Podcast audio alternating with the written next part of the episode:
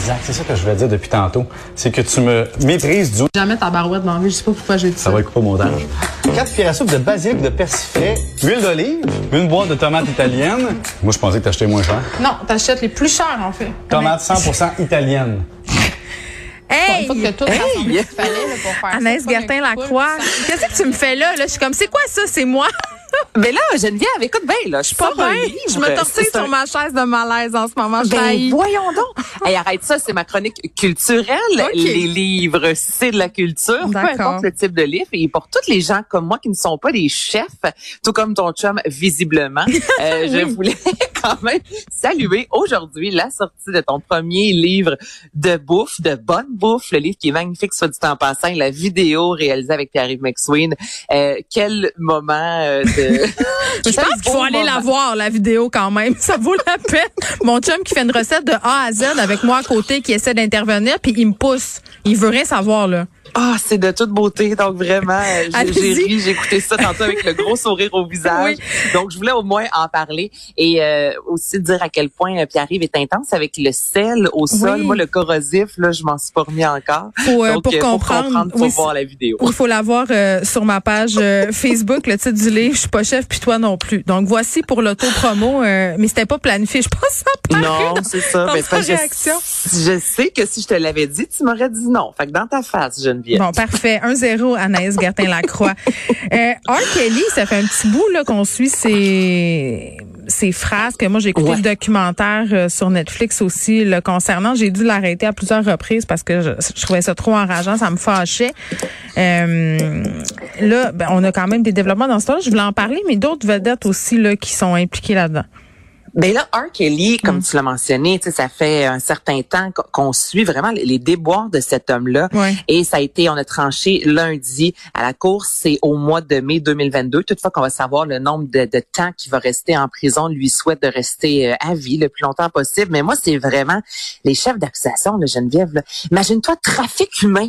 Non, mais c'est c'est intense. Ouais, puis- Être accusé Ouais. de trafic humain, puis on a mis de l'avant là son, son, son avocat qui dit être déçu puis qui va aller en appel. Écoute bien là, ça a aucun bon motadine bon sens et on met vraiment de l'avant aussi la notoriété de cet homme-là, comment il jouait là-dessus, puis c'est digne de scénario de film là. C'est vraiment de remettre à des filles euh, un petit papier en disant viens dans ma chambre, je vais pouvoir t'aider pour ta carrière. Une jeune fille qui a dit être allée le voir euh, et avoir été enfermée dans une pièce pas de fenêtre pendant quelques jours, qu'on lui a donné de la nourriture et de l'eau, puis lorsqu'elle s'est réveillée, R. Kelly, euh, ben, l'avait littéralement violée. Tu sais, c'est vraiment. Mais et ce sont, ouais. écoute, C'est ah, le, le rabattage euh, par les vedettes, là, ça va pas évidemment aussi loin là, que le truc d'R. Kelly. Là, on parle quand même de gestes excessivement graves, mais les Mhm. vedettes qui se servent de leur statut et qui font du rabattage, moi je l'ai vécu personnellement, Anaïs. Là.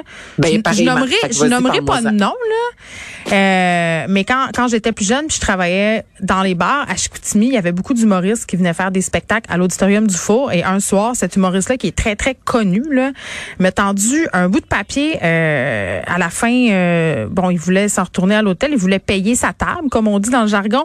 Il y avait son numéro de chambre décrit. Euh, derrière euh, derrière le papier. Et moi je lui ai reglissé son numéro euh, avec son reçu. Et là il est revenu me voir puis il a dit mais je t'invite tu peux venir dans ma chambre. J'ai dit mais ça m'intéresse pas. Il m'a dit mais tu sais je suis qui? Oh. j'ai dit mais ah, ça m'intéresse encore moins. Et ça ce n'est qu'un qu'un exemple de- d'exemples qui sont très très nombreux là. donc euh, Ben, c'est- tellement. Puis les filles de notre côté, parce que souvent, euh, ben quoi que oui, il y a des gars au niveau vraiment qui vont triper sur les filles, qui vont les mettre sur un piédestal, Mm. les artistes, mais il y a ce côté-là un peu féminin. Puis moi, tu vois, je me souviens de prendre une bière avec, là, c'est plate, c'est des humoristes qui sortent, je ne dirais pas le nom.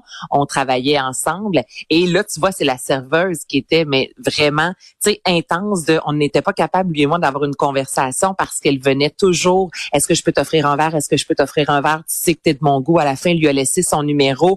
Mais, hein? tu Ouais. insistante à ce que ce soit malaisant un moment, puis que même moi, je dois dire, euh, est-ce qu'on peut parler, tu sais, arrête là, s'il te plaît, là. Donc, autant, puis là, je suis vraiment pas en train de dire que c'est de la faute des victimes, des filles, loin d'eux, mais il y a une relation malsaine au niveau de la notoriété, autant pour l'artiste Mm. qui en profite, autant que pour les, les jeunes demoiselles qui mettent cette Ben oui. personne-là sur un pied Parce qu'on est, célèbre aussi, tu as le droit de faire ce que tu veux. Tu sais, autre anecdote, ma mère qui habitait à LA, euh, était mannequin là-bas, se fait approcher par le une, personne dans l'entourage d'Elvis Presley. Tu sais, on a appris des affaires sur Elvis hein? Presley. Là. Il cherchait des filles pour coucher avec Elvis. Donc, il approche ma mère qui est une belle fille et euh, validé avec elle. Ma mère est jamais allée, là, je le spécifie, là, mais il a demandé si elle avait eu un enfant parce qu'Elvis, il voulait pas coucher avec des filles qui avaient accouché.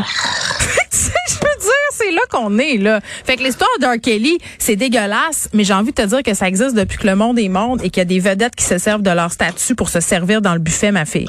Ben oui, puis là lui c'est vraiment qui a poussé ça comme on dit, tu sais trafic humain et puis c'est depuis ça a commencé dans les années 80. C'est pas marié avec une fille de 15 ans ça C'est la chanteuse Elia, imagine-toi, tout le monde cette chanteuse là qui est décédée Elia qui euh, l'a épousée alors qu'elle avait 15 ans donc elle n'était pas majeure. Donc c'est cette chanteuse là aussi qui s'est fait avoir dans le mm-hmm. toute l'histoire de R. Kelly. Donc c'est ça Mais aussi pourquoi il y a encore des des, des vedettes qui qui s'affichent avec lui ou qui qui, le font participer à leurs affaires. Ça me rentre pas dans la tête. Ben moi, ça me rentre pas dans la tête pour deux scènes, là, au même titre qu'on a parlé l'autre fois de Kanye West, qui s'affiche avec des, des hommes. Mais bon, ils ont pas, là, je sais, ces hommes-là ne sont pas encore